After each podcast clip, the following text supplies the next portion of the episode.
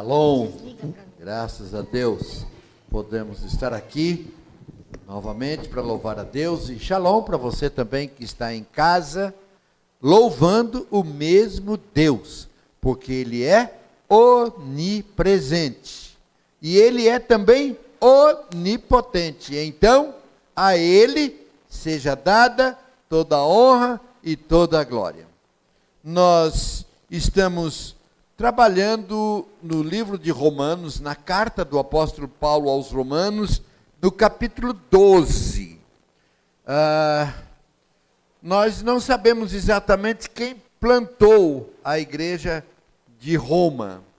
Provavelmente seja um daqueles irmãos que lá em Atos capítulo 1, quando foi do Pentecostes, tinham alguns irmãos, algumas pessoas de Roma lá, e quando eles voltaram, provavelmente tenham plantado a igreja. A tradição católica diz que a igreja de Roma foi plantada por Paulo e Pedro. Porém, o próprio apóstolo Paulo, quando ele inicia no capítulo 1 de Romanos, ele diz que por várias vezes ele quis ir até lá, mas não tinha tido oportunidade. Então, na realidade, até aqui, o apóstolo Paulo não tinha ainda conhecido pessoalmente a igreja de Roma. E ele escreve então esta carta de orientação, por favor. Ele escreve esta carta de orientação porque a igreja plantada lá em Roma não estava muito bem orientada. Havia algumas dificuldades com a igreja no aspecto doutrinário, porque os judeus ainda misturava um pouco do Antigo Testamento, os gentios convertidos lá em Roma também misturavam, então o apóstolo Paulo ele vem até o capítulo 11, ele vem dando algumas orientações e dizendo que todos somos um em Cristo Jesus. A partir do capítulo 12, ele vem trabalhando agora um pouco a questão de relacionamentos. No dia 20 de junho, o pastor Ricardo expôs os versos de 1 a 2 e ele falou sobre o nosso relacionamento com Deus. Domingo passado, o licenciado Silvano expôs os versos de 3 a 8 e falou sobre o nosso relacionamento conosco mesmos, o acerto que nós temos de fazer conosco mesmos.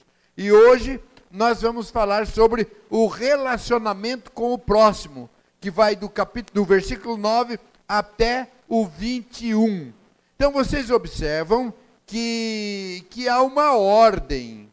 Nós não teremos relacionamentos bons com o próximo se nós não estivermos bem conosco mesmo. E não teremos um bom relacionamento conosco mesmos se não tivermos um bom relacionamento com Deus. Faça uma linha imaginária. Pode acompanhar, por favor, PowerPoint. Faça uma linha imaginária na sua mente. Na sua mente, faça uma linha imaginária e de 0 a 10, você é, veja como que está o seu relacionamento com Deus. De, de 0 a 10. Como que está o seu relacionamento com você mesmo? Você está bem com você mesmo? O seu relacionamento com o próximo. Curva sua cabeça, vamos orar e faça essa linha imaginária dando para você a nota de como está o seu relacionamento com Deus, com o próximo e consigo mesmo. Em nome de Jesus, em nome de Jesus, te agradeço porque podemos abrir a tua palavra. Tu sabes o quanto eu orei, estudei, mas o quanto dependemos da ação do Espírito Santo sobre nós. É um assunto extremamente importante. E eu peço, Espírito Santo de Deus, ministre ao meu coração, ao coração dos irmãos e das irmãs que estão comigo, dos irmãos e das irmãs que estão lá assistindo online, participando online, que o teu Espírito visite-nos e faça a obra que precisa ser feita em cada coração eu oro em nome de Jesus. Amém. Muito bem. Para o pastor Ricardo foram dois versículos, para o, o, o licenciado foram cinco versículos. para mim, vai do 9 ao 21.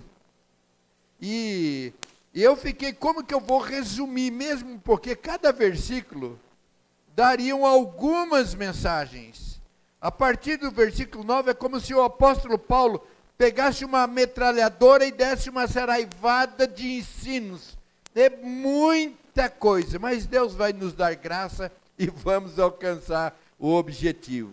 O primeiro ponto que o apóstolo aborda é o amor. Por uma questão de tempo, eu não vou ler todos os versículos, mas à medida que nós formos lendo, nós vamos comentando, tá bom? Então, comece ali nos versos 9 e 10. O amor seja sem hipocrisia. Detestai o mal, apegando-vos ao bem. Amai-vos cordialmente uns aos outros com o amor fraternal, preferindo-vos em honra uns aos outros. Então, sem hipocrisia, ou seja, sem dissimulação, sincero, é diferente de amor lisonjeiro.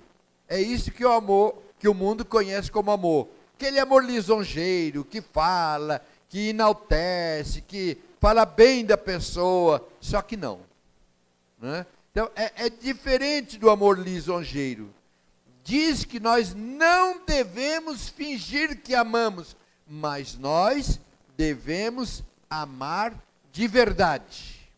Em 1 Pedro capítulo 1, versículo 22, diz assim: Purificando as vossas almas pelo Espírito, na obediência à verdade, para o amor fraternal, não fingido. Amai-vos cordialmente uns aos outros, com um coração puro. Então diz: detestai o mal. Significa odiar, repelir, rejeitar, afastar, não deixar que ele se aproxime dos nossos relacionamentos. Precisamos cuidar para que o mal não se aproxime dos nossos relacionamentos apegando-vos ao bem. Isso significa é, colar, unir firmemente. O bem tem de estar firmado, colado no, no, nos nossos relacionamentos. Então, Paulo nos ensina de forma prática a fazermos diferença no meio em que nós vivemos. O mundo é hipócrita. O cristão deve ser sincero. O mundo não honra, apenas bajula. O cristão deve honrar. O mundo quer ser servido. O cristão deve servir. O mundo valoriza aquele que tem posição, que tem dinheiro, que tem poder o cristão deve amar todas as pessoas. O mundo é vingativo. O cristão deve perdoar e disseminar o amor, a paz que vem de Deus. O texto diz: o amor seja fraternal, como entre família, como entre família. Relacionamento de pai com filhos, de irmãos, marido com esposa, é de família. Amar afetuosamente, porque nós somos membros de uma mesma família. Nós não somos apenas amigos, nós somos irmãos irmãos, porque nós temos o mesmo Pai, que é Deus. Então, se nós temos o mesmo Deus e Pai, dá-me a mão, dá-me a mão, e meu irmão será. Antigamente, muito antigamente, cantava-se um cântico que tinha um, um significado muito especial. Dizia assim: Não importa a igreja que tu vais, Se atrás do Calvário tu estás, dai minha mão, e meu irmão será. Eu vejo alguns irmãos fazendo assim, hein? sinal de que dá das antigas. Que desafio diante das dificuldades que enfrentamos, porque o mundo prega o contrário. É levar vantagem em tudo, é aproveitar cada situação, é passar por cima dos mais fracos. Nós somos pressionados pelo mundo, mas é a palavra de Deus que nos rege. As honras que nós prestamos aos outros devem exceder a tentativa de honrar a nós mesmos. Devemos demonstrar interesse. Eu tenho interesse, eu tenho prazer, eu tenho alegria em honrar o meu irmão, a minha irmã. Nós devemos facilitar. Facilitar. E não dificultar a vida de outras pessoas. Mesmo que para isso muitas vezes implique em renunciar a algo que gostamos, que queremos, que preferimos. Aquele que ama a outrem fará coisas boas a essa outra pessoa. Muitas vezes, como eu disse, a custo do próprio sacrifício. A sua alegria será ver o outro feliz, honrado, bem-sucedido. Repito, a nossa alegria deve ser ver o outro feliz. Em Filipenses 2, versículo 3, diz assim: Nada façais por partidarismo ou vanglória, mas por humildade, considerando cada um os outros superior a si mesmo. Então, o verdadeiro cristão realiza atos de bondade. Pensa o que, que eu posso fazer para que eu seja bom importante que promova alegria para o meu irmão, para a minha irmã. Versículo 13: Compartilhai as necessidades dos santos, praticai a hospitalidade, abençoai os que vos perseguem, abençoai e não amaldiçoeis. Nós precisamos ser tocados pelas necessidades e aflições dos irmãos, ajudando-os a carregar os seus fardos. Durante a semana, enviei para os irmãos aquele cântico Chorai com os que choram. Né? Então, queridos, nós precisamos estar atentos. Tem irmãos que demonstram as suas necessidades. Tem irmãos que não demonstram. Nós precisamos acompanhar, procurar e ajudar cada um a carregar o seu fardo, seja financeiro, seja problemas de saúde, de família, de relacionamento. Estarmos atentos para ajudar cada irmão a carregar o seu fardo. É interessante que quando diz aqui abençoai os que vos perseguem, esta palavra também pode ser traduzida como falar bem de. Nós somos chamados para falar bem de. Se você não tem algo bom para falar do irmão, da irmã, não fale. Não fale nada. Mas precisamos abrir a nossa boca quando é para falar bem. Versículo 15 diz assim: Alegrai-vos com os que se alegram e chorai com os que choram. É interessante, queridos, que é mais fácil a gente chorar com os que choram do que alegrar-se com os que se alegram. Exemplo: se um irmão bate o carro e deu perda total, é, se deu perda total no carro, então a gente, poxa, coitado do irmão, você viu Ai, que pena, olha, estragou todo o carro, perdeu o carro. Mas como a gente reage quando um irmão chega na igreja com um carro novo, zero quilômetro, de marca, um carro bom? Qual é a nossa reação? É, tá dando, hein, irmão? Opa! Como que tá? A gente faz, sabe, algumas brincadeiras que não são tão saudáveis. Não são tão saudáveis. É mais fácil a gente chorar com os que choram do que alegrar-se com os que se alegram. Mas nós precisamos também alegrarmos-nos com aqueles irmãos que estão sendo bem-sucedidos em todas as áreas. Alegrarmos-nos com as boas notícias a respeito dos irmãos. Vou correr, verso 16. Diz assim: tendo o mesmo sentimento uns para com os outros, em lugar de ser desorgulhosos, condescendei, com o que é humilde. Não sejais sábios aos, aos próprios olhos. Grife aí na sua Bíblia. Não sejais sábios aos vossos próprios olhos.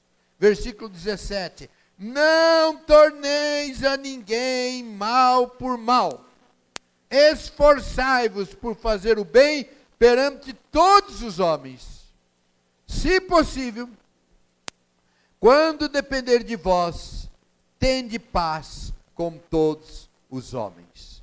Os conflitos surgem por causa do nosso orgulho.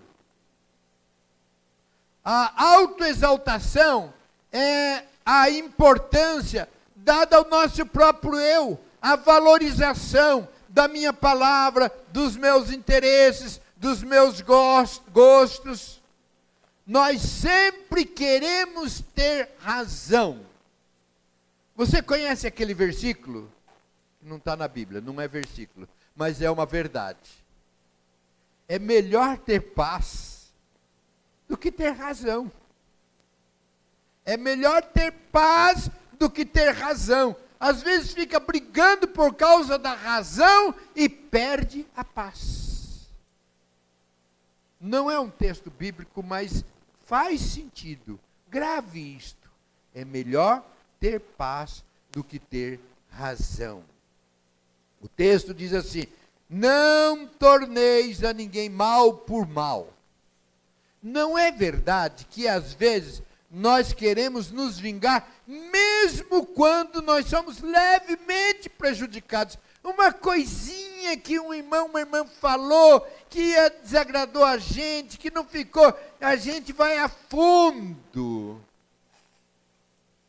Sabe aquelas, aquela expressão que diz assim: comigo é assim, bateu, levou. Bateu, levou. Isso não tem na Bíblia e isso é antibíblico. Sabe daquela outra expressão que às vezes a gente gosta de usar assim? Comigo é o seguinte: eu não levo desaforo para casa. Isso não tem, queridos. Não é este o ensino bíblico. É melhor ter razão, é melhor ter paz do que ter razão não vos tornei, não torneis a ninguém mal por mal.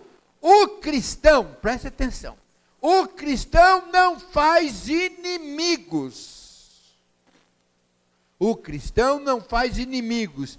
E se porventura você tem algum inimigo, eu recomendo biblicamente que você precisa correr para acertar. Nós vamos participar da ceia daqui a pouco. E eu me lembro que uma ocasião, eu estava pregando sobre este assunto, não era esse texto, mas uma igreja, bem lá atrás, vários anos atrás. E depois que terminou o culto, fomos celebrar a ceia, veio um irmão, cochichou no meu ouvido e disse, pastor, eu não vou tomar a ceia agora, mas eu quero pedir um favor para o senhor. Me aguarde aqui, porque antes de tomar a ceia, eu preciso procurar o irmão fulano que nós estamos com os nossos relacionamentos quebrados. Vai lá, nós ficamos lá. Eu e alguns presbíteros ficamos aguardando. ele foi, dali a pouco voltou esse irmão presbítero e voltou o irmão que estava com os relacionamentos rompidos. Foi um momento muito tocante a gente celebrar a ceia. É para levar em prática, queridos. Não é apenas para a gente ouvir, ah, legal, concordo, é isso, mas é para praticar. Preste atenção, não há vida saudável. Não há vida saudável sem casamento saudável. Não há vida saudável sem família saudável. E não há igreja saudável sem relacionamentos saudáveis. E não há vida saudável, relacionamentos saudáveis sem o exercício do perdão. Pessoas nos decepcionam, pessoas nos magoam, nós decepcionamos pessoas e magoamos pessoas. Pessoas nos ferem e nós somos feridos, mas o texto diz: esforçai-vos por fazer o bem. Tem algumas pessoas que são tão fáceis da gente se relacionar, pessoas doçuras, tem outras que nós nos relacionamos bem por amor. É por amor. Então, esforçai-vos por fazer o bem. Devemos fazer tudo que estiver ao nosso alcance, procurar oportunidade para fazer o bem, mesmo a quem nos faz o mal. O cristão não gera conflitos. O cristão não é um encrenqueiro, nem criador de problemas. O cristão é da paz. O cristão é um pacificador, pacificador. Ele apaga focos de incêndio, em vez de jogar mais combustível na fogueira. Não dissemina contendas, nem espalha boatos, nem boatos pessoalmente, coisas que não edificam, e também o cuidado. Hoje, para o que você posta no Facebook, o que você posta no WhatsApp, nas redes sociais, porque vai e depois que foi, foi. Correr. Versículo 19. Não vos vingueis a vós mesmos, amados, mas dai lugar à ira, porque está escrito: A mim me pertence a vingança eu é que retribuirei, diz o Senhor. Pelo contrário, se o teu inimigo tiver fome, dá-lhe de comer. Se tiver sede, dá-lhe de beber. Porque fazendo isto, amontoarás brasas vivas sobre a sua cabeça. Não te deixes vencer o mal, mas vence o mal com o bem. A palavra de Deus proíbe vingança. A palavra de Deus proíbe vingança. A Bíblia fala do José, conhecido como José do Egito. Ele foi odiado, foi vendido. Vocês conhecem a história de quanto os irmãos dele perseguiram. Mas ele perdoou de tal forma que quando ele estava ali na autoridade no Egito, ele recebeu os seus irmãos de volta e deu, diz o texto, que José deu o melhor da terra para os seus irmãos. E quando José, quando José teve o seu primeiro filho, deu o nome de Manassés, que significa Deus me fez esquecer. Não tem, eu perdoo, mas eu não esqueço. O nome que deu Manassés, Deus me fez esquecer nós devemos não apenas deixar de revidar, mas abençoar quem nos prejudica, dar-lhe pão se tiver fome, água se tiver sede. Nós devemos envergonhar aqueles que nos, nos ofendem com gestos de bondade. Não é vingando, não é maltratando, não é virando-lhes as costas, mas com gestos de bondades. O texto diz: amontoarás brasas vivas sobre a sua cabeça. Numa outra tradução diz: é, fará com que arda a cara de vergonha. Ou o rosto, se quiser mais ser delicado, ou o semblante de vergonha. Ah, Agostinho, ele quando comentava esse texto, ele dizia o seguinte: eram como chamas requeimantes da vergonha que os homens sentiriam depois de maltratarem alguém e fossem bem tratados por eles. Eu sempre digo para os irmãos que é interessante como que Deus trabalha no nosso coração quando nós estamos orando, estudando, preparando uma mensagem. A semana retrasada, eu, eu ouvi uma experiência que estava tinha pouco tempo acontecido de uma senhora que chegou no posto para abastecer o carro e chegou juntamente com um outro senhor. Os dois quase juntos, mas deram um pouquinho na frente. E a, o, a, o senhor do carro bra, esbravejava, xingava, falava mal dela, e ela ficou quietinha dentro do carro, até com medo. E ele esbravejava, falava ali, até depois que terminou de abastecer o carro dela. Quando foi abastecer o carro dele, ele, ela saiu de mansinho do carro, foi lá, pagou a, o combustível e esperou fechar a conta do carro do outro que estava atrás e passou o cartão e pagou a conta do rapaz que estava esbravejando, estava brigando, estava bravo. Quando ele terminou ali o carro, que ele foi para pagar, não, sua conta já está paga. Como está paga? Não, está paga. Quem que pagou? Aquela senhora que o senhor estava esbravejando. E ela já tinha ido e ele ficou parado. Eu imagino que cumpriu-se do ficar requeimante de vergonha, semblante vermelho de vergonha. Dessa forma, queridos, nós precisamos pagar o mal com o bem, e não o mal com o mal. O cristão, preste atenção, precisa livrar-se do desejo de acertar as contas. Eu me lembro que uma ocasião eu publiquei um artigo no jornal e eu queria enviar para outras pessoas. Era no interior, a gente tinha acesso à, à, à gráfica. Eu fui lá e eu falei, escuta, por favor, eu queria mais alguns exemplares do, desse jornal. E o rapaz, o dono do jornal, lá de dentro, gritou lá, fala para esse senhor que aqui não é banca de jornal, aqui é gráfica. Ele que vai comprar lá nas bancas de jornal. Eu olhei assim para ele e falei: Desculpa, meu amigo, um bom dia para você. Vou para a banca.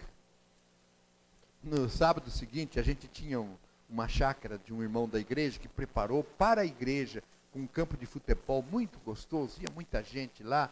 E nós estávamos lá no campo de futebol e eis que chega o dono do jornal. E eu estava jogando, e era tinha muita gente que gostava de jogar.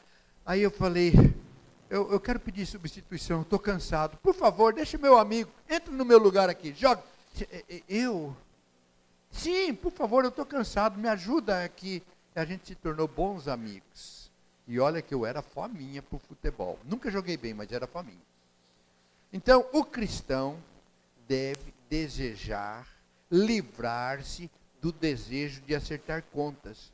Quando o cristão é ferido e insultado, ele deve lembrar-se de Jesus, que sobre a cruz ele orou: Pai, perdoa, porque eles não sabem o que fazem. Com, hostilidade, o adversário se arma. Porém, quando o ofendido esforça-se para fazer o bem ao agressor, este fica desarmado. Provérbios 15, 1. A resposta branda desvia o furor. Na outra tradução diz: a palavra delicada desvia o furor, acalma o furor, mas a palavra dura aumenta o furor. Deus é o nosso defensor. Ai de quem mexe conosco? Mexe com o nosso Deus. Essas ações são difíceis, muito difíceis, mas é o que a palavra nos ensina. E se queremos ter bons relacionamentos em casa, no trabalho, na igreja, nós precisamos praticar. As pessoas devem saber quando estão com alguém que ama a Deus, através das suas atitudes, seu autocontrole, autocontrole das suas emoções, das suas ações, se criticados, humilhados, desprezados, respondam com amor, com bondade, com perdão, como o nosso mestre fez. Versículo 11, eu pulei o versículo 11 porque eu queria deixá-lo mesmo para o final. No zelo, não sejais remissos. Outra tradução diz: no zelo, não seja lento, não seja hesitante, não seja tardio. Isso porque é o seguinte, queridos, às vezes a gente sabe que precisa procurar alguém com, qual, com o qual nosso relacionamento não está muito bem, eu preciso procurar. Eu vou procurar. Eu vou fazer isso. Eu vou acertar. E a gente fica lento, hesitante, tardio, procrastinando. E o texto diz: No zelo não sejais remissos, sede fervorosos de espírito, servindo ao Senhor. Versículo 12: Regozijai-vos na esperança, sede pacientes na tribulação e na oração perseverantes.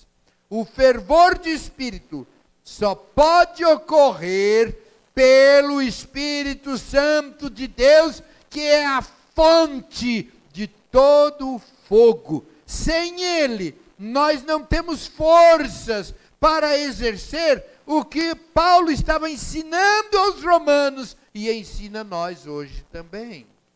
A esperança é a causa da paz. Esperança de que Deus está no controle. O Senhor está vendo, o Senhor está acompanhando, o Senhor sabe de todas as coisas e o Senhor sempre é o nosso advogado, age em nosso favor, faz o bem para nós. O amor só pode ser genuíno se for fundamentado em Cristo. Nós devemos perseverar na oração, porque é na oração que nos fortalecemos para praticar a palavra de Deus. O texto diz: na oração perseverantes. Devemos orar sempre, mas tem alguns relacionamentos que a gente precisa redobrar a oração. Senhor, abençoe meu irmão. Senhor, abençoe minha irmã. Senhor, abençoe a mim. Muda o meu coração, porque eu quero cumprir o que está na palavra. Queridos, para terminar, esse assunto, ele é tão sério, tão sério, que lá em Mateus capítulo 5, versos 23 e 24, diz assim: Se, pois, ao trazeres ao altar a tua oferta, ali te lembrares de que teu irmão tem alguma coisa contra ti, deixa perante o altar a tua oferta. Vai primeiro reconciliar-te com teu irmão e então, voltando, faça a sua oferta. Querido Deus, que esta palavra não volte para o Senhor vazia. Trabalhe no meu coração e no coração das minhas irmãs. Eu quero que você curve a sua cabeça. Feche os seus olhos. Há porventura algum irmão, alguma irmã, alguma pessoa que você precise voltar um, e procurar e buscar um bom relacionamento? Há ressentimento seu para com alguém que lhe fez algo que te magoou, te chateou? O texto bíblico diz: se o teu irmão pecar contra ti, Às vezes a gente fica pensando o seguinte: é, mas foi ele que fez, foi ela que fez, ele que me magoou, ela que me magoou. E o texto diz: se o teu irmão pecar contra ti, você pode ser a vítima, mas o texto nos ensina o perdão. Há alguém que você esteja com um relacionamento abalado, seja marido, seja esposa, filhos, irmãos, amigos, quero convidar você agora a orar. Tomar a decisão é hoje, é hoje, não seja remisso, não seja lento, não seja tardio. Você coloque isso agora diante de Deus. Mas tem acertos que a gente precisa fazer com Deus e acertos que precisa fazer com o próximo.